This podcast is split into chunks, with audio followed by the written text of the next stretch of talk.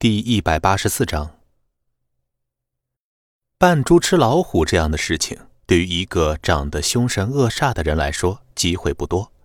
花和尚迫切的想知道孙离扮猪吃老虎时候的心情和收获，想来会非常的爽。他哪里知道，孙离根本就不是主动扮猪吃老虎，而是被动的。啊，您是秦总的大伯呀，失敬。失敬。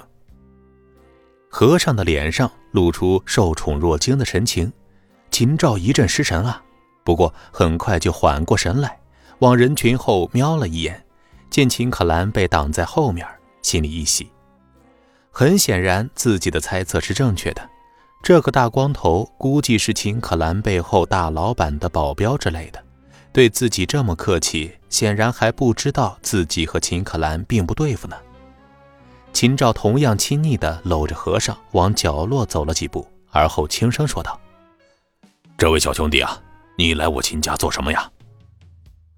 和尚见秦赵上钩，笑呵呵地说道：“大伯您好，我老板听说秦家弄丢了苏家的项目，刚好我们又有几个项目需要找人合作，秦氏集团实力雄厚，所以老板让我听着和尚的话。”秦照脸色微变，心中冷笑：“看来我猜对了，幸亏自己先和这个光头对上头啊，不然还真的让秦可兰躲过这一关了。”秦照往后看了一眼，秦可兰这时已经转身回别墅了。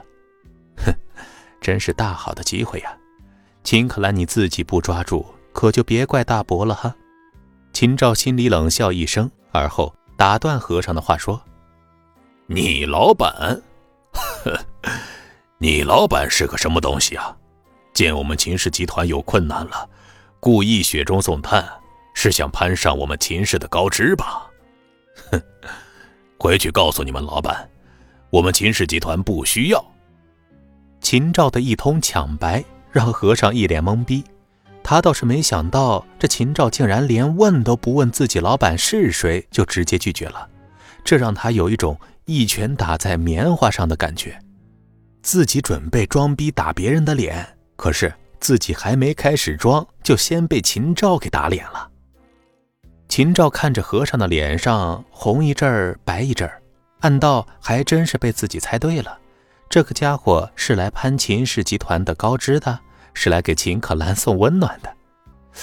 不过看这家伙这么差的应变能力。想来他的后台也不是什么大佬，大佬的小弟会这么训吗？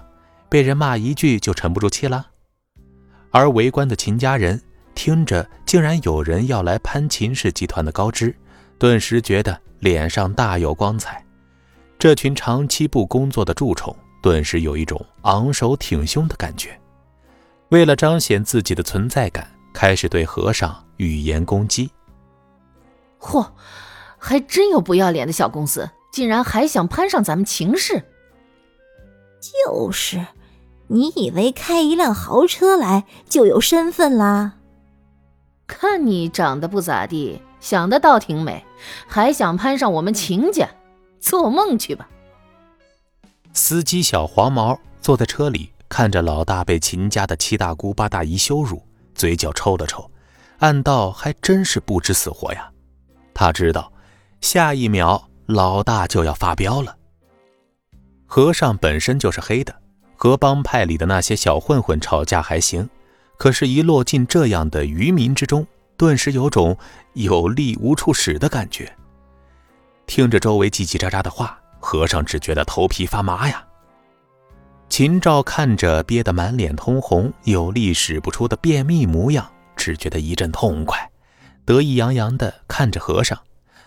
想替秦可兰解围，做梦呢。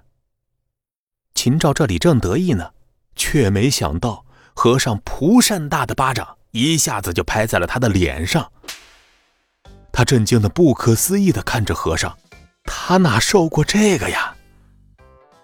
他娘的，给你脸了是不是？作死呢！和尚一只手就提起了秦照，凶神恶煞的盯着围着他的秦家众人。他目光扫过原本叽叽喳喳的人群，顿时鸦雀无声。他们怎么都没有想到，原本还在被自己教训的小崽子，转眼间就把秦赵给打了。秦赵被提着衣领，呼吸不畅，脸被憋得通红。老不死的，我给你脸不要脸！你他妈是个什么东西，敢教训老子？老子是来找秦可兰秦总的，给我把秦总给叫出来！和尚说着话，把秦赵扔在地上，而后一脸凶相的靠在车上。和尚虎目圆瞪。秦家人吓得是再也不敢找他的麻烦了。秦赵从地上爬起来，有心要教训这个混蛋，可是看着他那可怕的表情，心里发怵。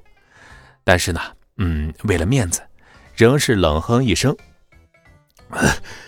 你你这个混蛋，你你给我在这等着。”转眼间，秦家众人全都退回到了别墅里面，而秦赵直接上了二楼，走进老爷子的病房。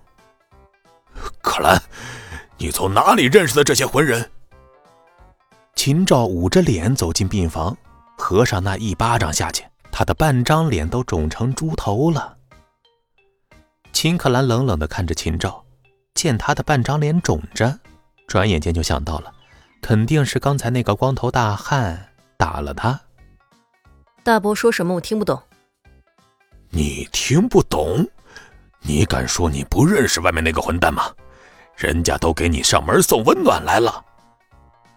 秦赵此时怒气冲天，再也装不出和煦长辈的姿态了。